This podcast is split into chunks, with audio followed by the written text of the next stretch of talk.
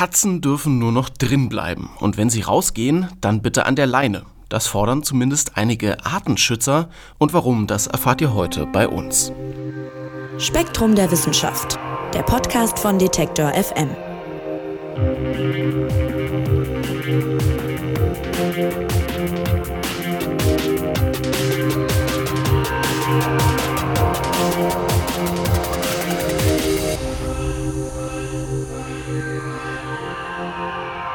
Ja, empörte Kommentare in den sozialen Netzwerken, Dutzende Zeitungsberichte und sogar die BBC aus England hat über den Fall berichtet.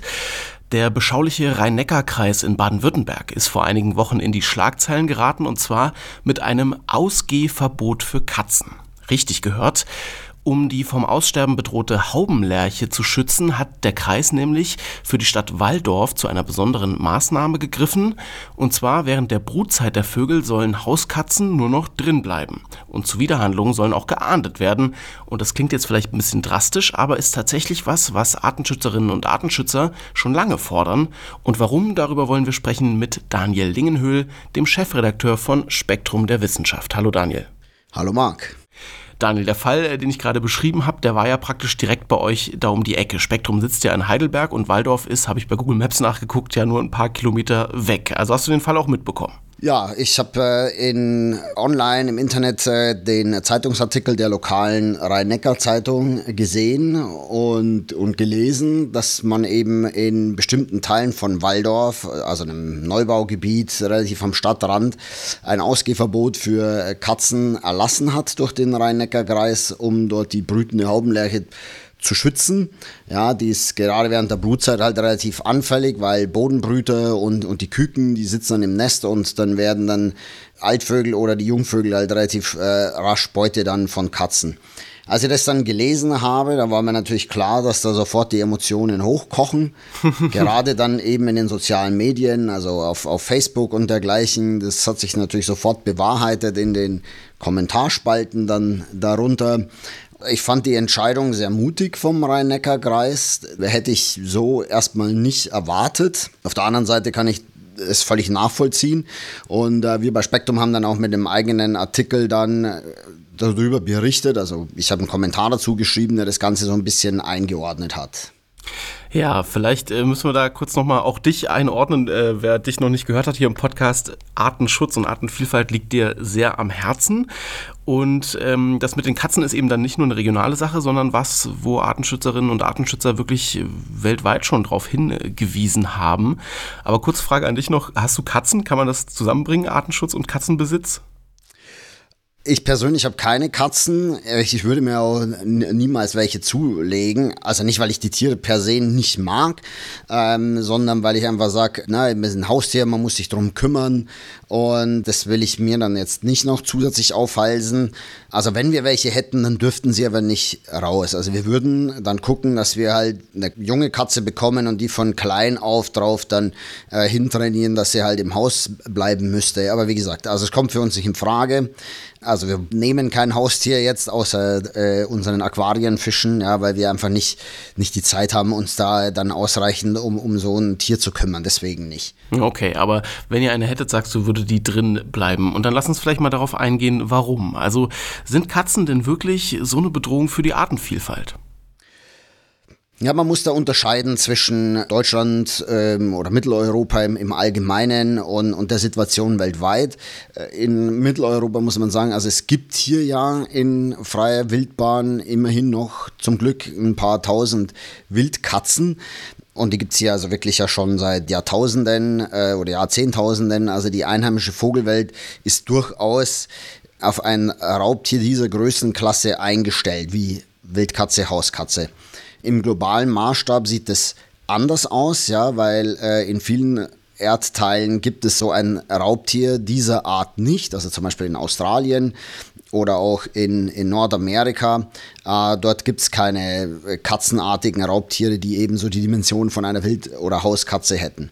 So, wenn wir jetzt auf die europäische Perspektive gehen, also hierzulande weiß man jetzt noch von, von keiner Vogelart oder Reptilienart, dass sie explizit durch Hauskatzen ausgerottet wurde. Aber Äh, man muss bedenken, also wir haben in Deutschland circa 15 Millionen Hauskatzen und 2 Millionen verwilderte Hauskatzen und die jagen. Ja? Also man kann schon sagen, dass die überwiegende Mehrheit dieser Katzen bei den verwilderten Hauskatzen sowieso, die dürfen längere Zeit draußen verbringen, die streunen draußen umher und äh, selbst wenn sie gut gefüttert ist, die gehen einfach ihrem Jagdtrieb nach. Ja? Der, ist, der ist natürlich, der wurde ihnen auch nicht abtrainiert, aberzogen und deswegen erbeuten auch gefütterte Hauskatzen andere Tiere. Ja, das können Mäuse sein, das will man vielleicht, aber das sind also auch in vielen Fällen Vögel oder Reptilien, Amphibien, auch Insekten.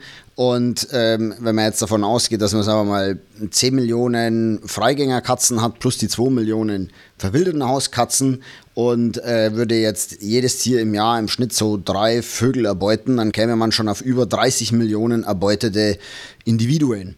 Und das hat natürlich dann schon durchaus Konsequenzen. Ja, man sagt ja gut, die fangen dann vielleicht bloß so Hausspatzen oder Amseln.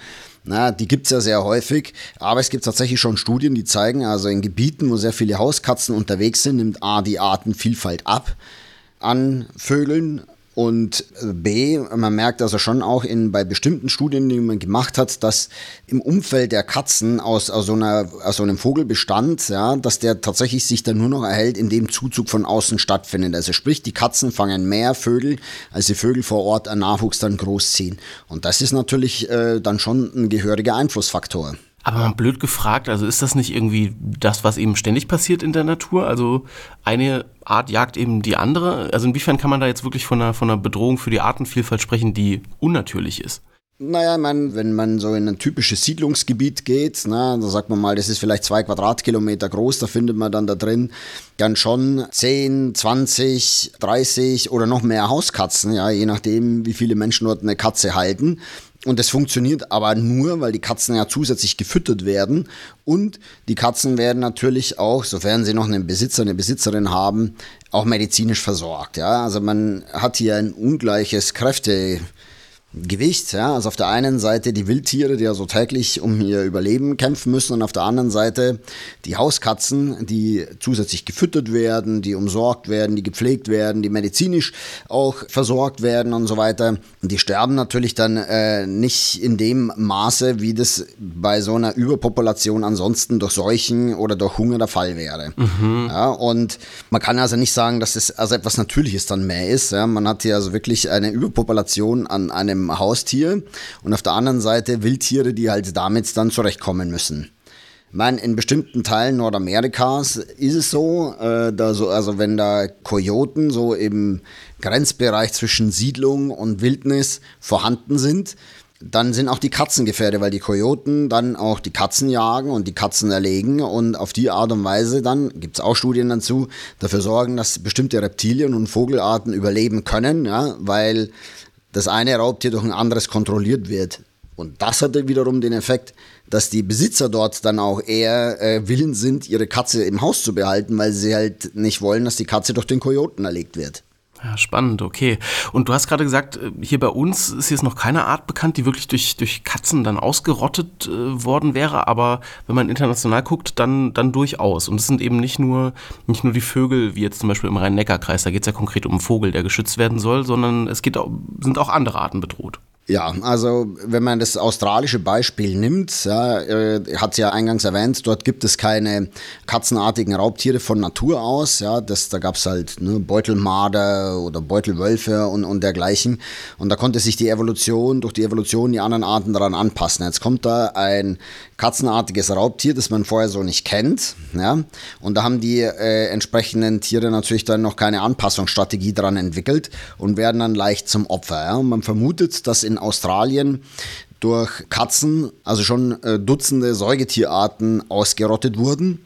Und auf verschiedenen Inseln kann man das also auch eindeutig belegen, dass dort Katzen dafür gesorgt haben, dass bestimmte Vogelarten oder Reptilienarten dann durch diese Überjagung dann ausgerottet wurden. Also ein ganz berühmtes Beispiel ist eine Vogelart, der Stevens-Schlüpfer heißt sie, die äh, kam am Ende auf einer kleinen Insel zwischen der neuseeländischen Nord- und Südinsel noch vor, bis man dort dann einen Leuchtturm gebaut hat. Und der Leuchtturmwärter, der hat dann auch Katzen mitgebracht. Und die Katzen haben dann die letzten Exemplare von diesem Steven-Schlüpfer dann auf der Insel erbeutet und die ganze Art damit dann ausgerottet. Ja, und in Australien habe ich auch gelesen, hat man jetzt die Katze wirklich auch schon so als Feindbild irgendwie erkannt. Ja, da wird richtig gegen gearbeitet. Ja, also Australien ist im Prinzip bis auf, auf ein paar ganz wenige vor der Küste liegende Inseln, also flächendeckend mittlerweile besiedelt von auch verwilderten Hauskatzen. Und die hinterlassen da eigentlich eine ziemliche Blutspur. Ja? Und, und also sehr viele Säugetierarten sind da immer noch stark jetzt bedroht und vom Aussterben bedroht, weil der Jagddruck durch diese Katzen einfach zu groß ist. Und deswegen äh, bekämpft man auch in Australien die Tiere dann sehr rigoros. Ja? Also die, die werden dann äh, zum Teil mit vergifteten Futter dann äh, getötet oder man hat auch mittlerweile schon einen Automaten entwickelt, der dann mit Lichtschranken misst, ja, wie groß ist ein Tier, wie hoch ist es ein Tier. Und wenn es in bestimmte Maße hineinpasst und man dann ausschließen kann, dass es ein Känguru ist oder ein Beutelmarder und so weiter, dann schießt diese Automat dann äh, Gift auf die Katzen, also besprüht die damit und wenn die Katzen dann das dann ablecken, äh, dann, dann sterben die an dem Gift. Ja? Also da geht man wirklich sehr intensiv vor, wenn man halt die einheimische Artenvielfalt erhalten möchte. Man kann sich richtig vorstellen, bei dem, was du gerade erzählst, wie da Katzenliebhabern schon der Hut hochgeht. Du hast ja am Anfang schon gesagt, ähm, sehr emotionales Thema und dann natürlich Katzen vergiften ist ja schon irgendwie auch krass, wenn man sich die eigene Hauskatze vielleicht vorstellt. Ähm, davon sind wir aber nun auch, muss man ja sagen, weit entfernt. Ja, also das Beispiel ist ja jetzt nur äh, aus dem Rhein-Neckar-Kreis, dass jemand da nicht seine Katze rauslassen darf zu bestimmten Jahreszeiten. Ja, nur nochmal noch mal kurz zurück zu Australien. Also ich meine, da ist natürlich äh, klar gibt es natürlich dann auch dort Protest von Tierschutzorganisationen und dergleichen, aber solche Fallen und Köder, die legt man tatsächlich in der Wildnis aus, ja, im, im Outback oder im Regenwald dergleichen oder auch nach Waldbränden, ja, weil man ja weiß, okay, nach so einem Waldbrand gehen dann Katzen und Füchse da erst recht rein, weil die Beutetiere keine Deckung mehr haben. Ja, und da gibt es also schon einen ziemlich großen Konsens, dass man dort dann diese verwilderten Hauskatzen bekämpft. Da spricht man dann auch nicht mehr so vom vom Schmusekätzchen, ja, das dann vielleicht so 100 Meter vom Haus weg ist, sondern das sind dann wirklich tatsächlich wilde Katzen, ja, aber die in diesem Ökosystem einfach nie vorhanden waren und dieses Ökosystem auf die Art und Weise dann auch durcheinander bringen. Ja, und, und deswegen sagt man in Australien, okay, also wir haben die Wahl zwischen, wir lassen nochmal ein paar Dutzend Säugetierarten aussterben oder wir bekämpfen die verwilderten Hauskatzen und schützen damit diese Arten. Und da entscheidet man sich dann für den Artenschutz. Hm. Und ist das denn wissenschaftlich gesehen auch Konsens, dass sozusagen Hauskatzen und wenn die rausgehen und wenn sie verwildern, dann ein Problem für den Artenschutz sind? Oder gibt es auch Leute, die das anders sehen? In, in angloamerikanischen Ländern ist man sich da relativ einig in, in der Wissenschaft. Ja. Also es gibt auch sehr viele Studien, die wurden eben in Großbritannien gemacht oder es gibt auch sehr viele Studien in, in, in den Vereinigten Staaten. Also es ist auch ganz anders präsent bei äh, Naturschutzorganisationen. In Deutschland sieht man das auch bei den Naturschutzorganisationen etwas ja, nicht gelassener, aber noch vielleicht etwas zurückhaltender, ja, weil man weiß halt, dass Katzenliebhaber halt auch gerne na, spenden und mit, da will man sich dann nicht verbrellen. Ja. Es gibt schon auch einzelne Wissenschaftler, die sagen, ja, okay, die jagen halt vor allem im häuslichen Umfeld und die Arten, die man dort hat, die sind schon noch relativ häufig ja, mit den eingangs erwähnten Einschränkungen. Und da mehren sich schon noch die, die wissenschaftlichen Stimmen hierzulande, ja, die dann sagen, ja gut, so in dem, in dem Kontaktbereich zwischen Siedlung und, und freier Natur draußen, ja, also da erwischt dann halt nicht nur den Haussperling, sondern kannst dann halt dann auch zum Beispiel die Haubenlerche erwischen, ja, oder kürzlich hatte ich mal auch ein, ein, Bild gesehen in sozialen Medien von, von einer streunenden Hauskatze, die einen Hasen erlegt hat, ja, dass man hier halt tatsächlich dann einen Einfluss hat auf die Artenvielfalt. Und Na, wir haben jetzt ja sehr viel über Vögel geredet, aber noch eklatanter stellt sich das Problem ja für Reptilien dar, für Eidechsen. Und da ist es so, dass es im Siedlungsumfeld, wo sehr viele Katzen sind, im Prinzip nach kurzer Zeit dann Eidechsenpopulationen dann verschwunden sind. Die werden einfach von den Katzen weggefangen. Ja, meine persönliche Anekdote. Wir haben selber Mauereidechsen im Garten und wir haben also schon mehrfach Eidechsen dann noch lebend aus dem Maul der Nachbarskatze dann befreit wir sehen das auch. Ja. Also da ist ein unheimlicher Jagddruck da vorhanden. Ja. Also unser Garten wird also von mindestens drei Katzen immer wieder frequentiert. Ja. Und, und die erbeuten natürlich dann entsprechend auch bei uns im Garten dann mal Reptilien oder Vögel. Hm. Es ist eine wirklich eine Dimension, mit der ich mich noch nicht so befasst habe, auch ehrlicherweise, weil ich hätte jetzt, auch als wir über das Thema anfangs äh, gesprochen haben, ob wir das hier im Podcast machen, muss ich dir ganz ehrlich sagen, dachte ich so ein bisschen, wir haben so viele Bedrohungen der Artenvielfalt äh, weltweit, ja, durch Klimawandel und so weiter und so weiter, ob die Katzen denn da jetzt wirklich so wichtig sind, dass man sich damit beschäftigen muss. Ja, natürlich. Also die Katze ist jetzt nicht die Nummer eins, sag ich mal, unter den Bedrohungen für die, für die Artenvielfalt oder für die Vögel und Reptilien, zumindest nicht in Mitteleuropa, Mittelwesteuropa. Ja. Wie gesagt, es sieht in anderen Ländern schon anders aus. Ja. Natürlich spielen auch dort industrialisierte Landwirtschaft und der Klimawandel eine gewisse Rolle.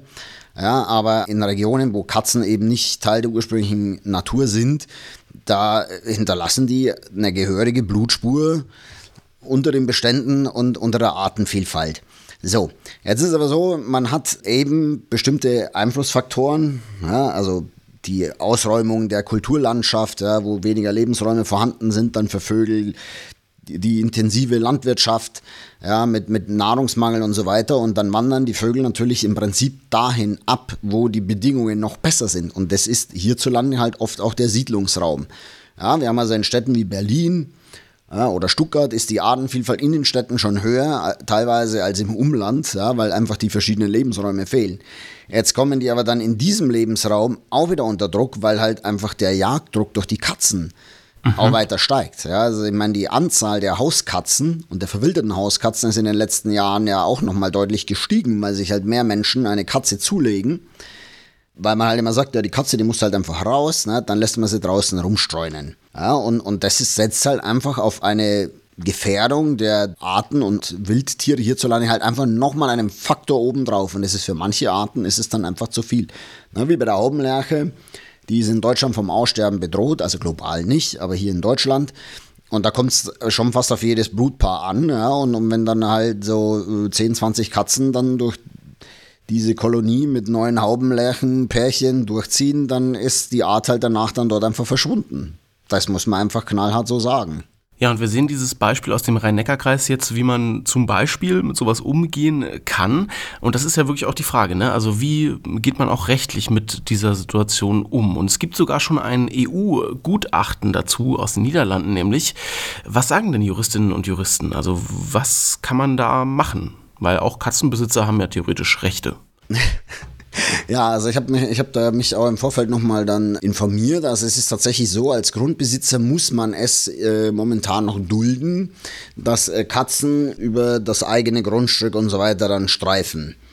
Also klar, rechtlich die Sache eindeutig. Ich sag mal, moralisch kann man darüber diskutieren, aber ja, es gibt tatsächlich ein Gutachten von einem niederländischen Umweltjuristen, und der bezieht sich zum Beispiel auf die äh, Vogelschutzrichtlinie der EU. Ja, äh, also man darf keinen Vogel ohne driftigen Grund und so weiter töten. Ja, es gibt verschiedene andere naturschutzrechtliche Vorgaben durch die Europäische Union. Und der kam in seinem Gutachten dann zum Schluss, ja, also wenn Katzenhalter ihre Katzen einfach frei streunen lassen und auf die Art und Weise also nicht verhindern, dass sie dann also auch wild jagen, ja, äh, dann müssen sie halt auch entsprechend die rechtlichen Konsequenzen tragen. Und er sagt also, eigentlich müssten die EU-Mitgliedstaaten auf Basis zum Beispiel der Vogelschutzrichtlinie oder der Fauna-Flora-Habitat-Richtlinie oder kurz FFH dagegen vorgehen, eben, dass Katzen streunen und wildern können. Ja, also der sagt, da ist die Rechtslage eigentlich eindeutig. Okay, und dann wäre ja die Frage für Leute, die Katzen haben, gewöhne ich meine Katze jetzt schon mal um, sozusagen, an, an das Leben im, im Haus. Und da schreibt ihr, das fand ich ganz interessant, das hätte sogar noch äh, nicht nur für die Natur Vorteile, sondern auch für die Katzen selbst, wenn sie drin bleiben. Ja. Inwiefern denn? Also da gibt es auch natürlich Studien dazu, die dann zum Beispiel die Lebenserwartung von Freigängerkatzen und von reinen Stubentigern dann miteinander vergleichen. Und wenig verwunderlich, die reinen Stubentiger leben im Schnitt länger als Freigängerkatzen. Und der Unterschied ist also wirklich signifikant. Ja, also im Schnitt kann so, eine, so ein reiner Stubentiger so bis zu 15 Jahre alt werden, teilweise werden die sogar dann 20. Ja, und Freigängerkatzen, die haben eine deutlich kürzere Lebenserwartung, da liegt der Durchschnitt so ungefähr bei drei bis fünf Jahren. Ja, ich meine, ich sehe das auch regelmäßig in meiner lokalen Facebook-Gruppe, ne, da ist jede zweite jeder zweite Eintrag ist eine Suchmeldung, hat jemand mal ein Morle oder Schnurle oder sonst irgendwas gesehen. Ja? und, und ja, ich meine, wenn man unterwegs ist, man sieht ja auch regelmäßig dann tote Katzen am Straßenrand liegen und so weiter.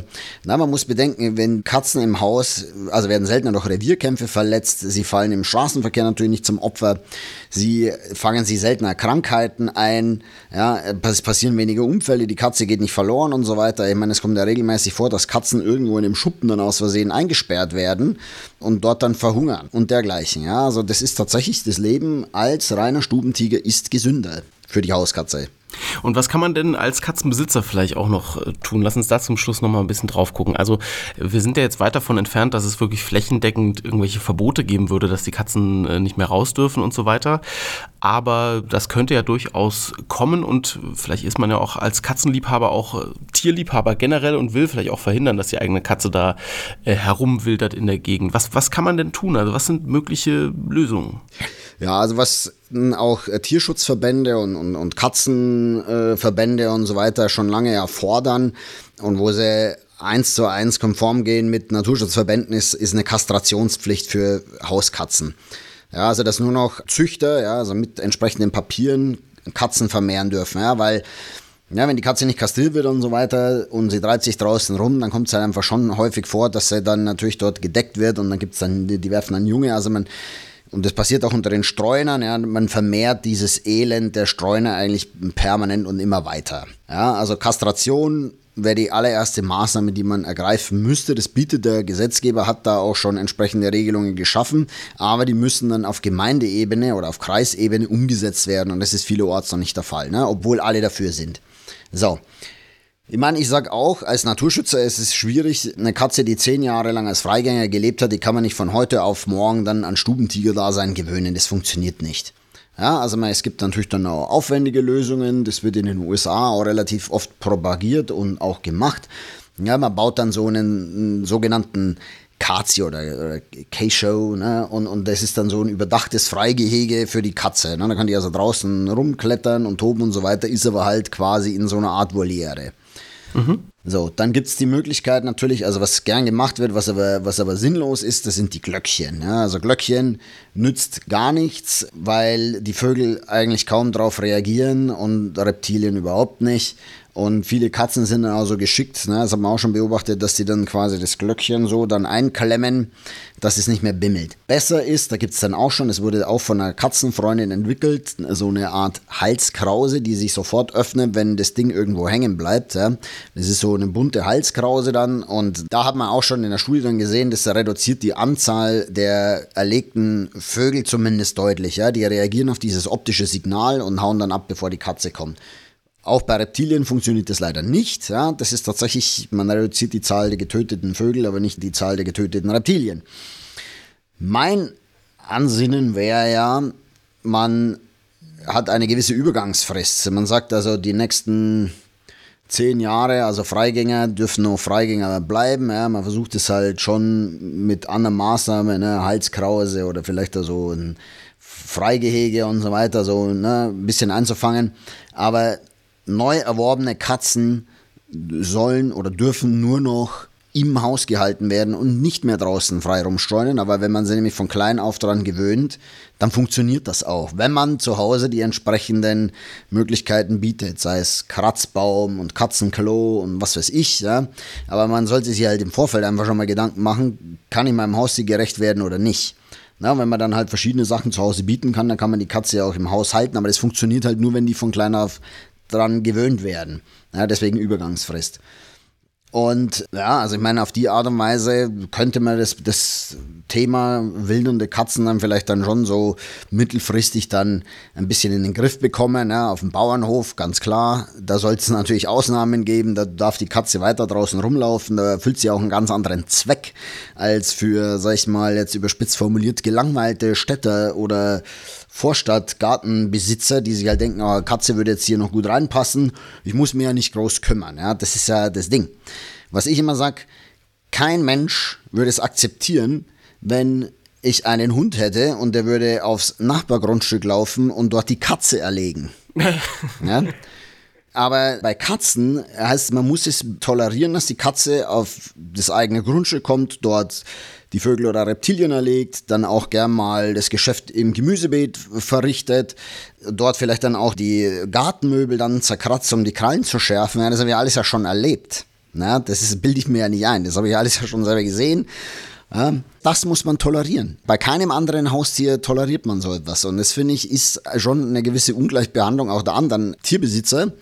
Ja, und natürlich auch mit Hinblick auf auch Wildtiere haben natürlich auch ein gewisses Recht auf Leben und Überleben. Und das wird mit der, mit dem Freigänger, mit der Freigängerhaltung halt schon deutlich eingeschränkt. Hm. Und Daniel, weil du gerade deinen eigenen Garten nochmal so schön als Beispiel auch äh, genommen hast, das schreibt ihr auch noch auf in eurem Artikel da auf spektrum.de.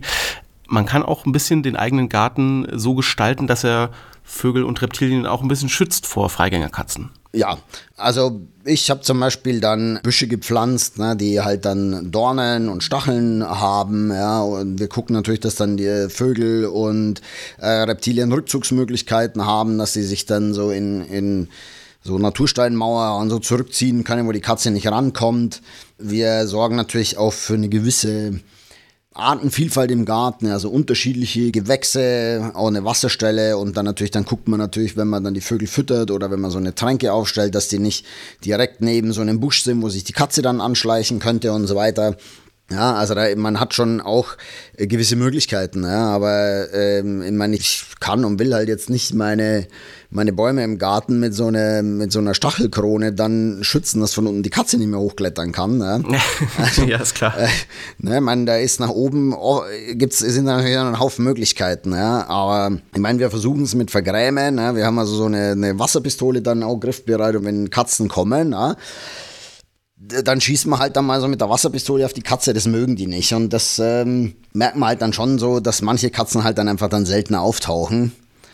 Aber naja, ich meine, es werden halt immer wieder neue Katzen gekauft und tauchen immer wieder neue Katzen im Garten auf. Und das ist halt, na, als Reptilien- und, und, und äh, Vogelfreund bin ich da halt nicht so begeistert von. Mhm, ja, das muss man vielleicht auch nochmal sagen. Du bist auch kein Katzenhasser, aber eben ein Reptilien- und Vogelfreund. Genau, ja, also wie gesagt, ich, ich habe überhaupt kein Problem mit, mit Stubentigern und so, ne? Ich meine, die, die streichle ich dann auch gern und so weiter. Aber ich muss und will eigentlich keine Katze in meinem eigenen Garten haben, weil ich dort halt lieber Vögel und Reptilien sehe. Und das gilt auch für meine Kinder. Also die sind die äh, sind da sehr traurig, wenn sie wieder feststellen, dass die Nachbarskatze halt dann hier wieder den Vogel abschleppt oder, oder eine Eidechse killt. Und was wir auch schon hatten, bei den Nachbarn wurde tatsächlich das Zwergkaninchen von der Katze erbeutet. Ne? Also die wurde dann auf frischer Tat mit dem toten Kanickel ertappt. Ja, das ist auch was, was man als, als Gartenbesitzer dann angeblich dulden muss, ja, aber was man bei keinem anderen Haustier dulden würde. Katzen gefährden die Artenvielfalt und zumindest in einigen Regionen muss man sich damit auf jeden Fall beschäftigen, findet Daniel Lingenhöhl, der Chefredakteur von Spektrum der Wissenschaft. Und ich sage dir, lieber Daniel, vielen Dank, dass du uns das erklärt hast und uns auch so ein bisschen mitgenommen hast in deinen eigenen Garten. Sehr gerne, Marc. Vielen Dank. Ja, und auch an euch vielen Dank für eure Zeit und fürs Zuhören. Abonniert gerne den Spektrum Podcast und lasst uns eine Bewertung da, würde mich freuen. Und seid gerne nächste Woche auch wieder dabei, dann gibt es eine neue Ausgabe. Mein Name ist Marc Zimmer und ich sage Tschüss und macht's gut. Spektrum der Wissenschaft, der Podcast von Detektor FM.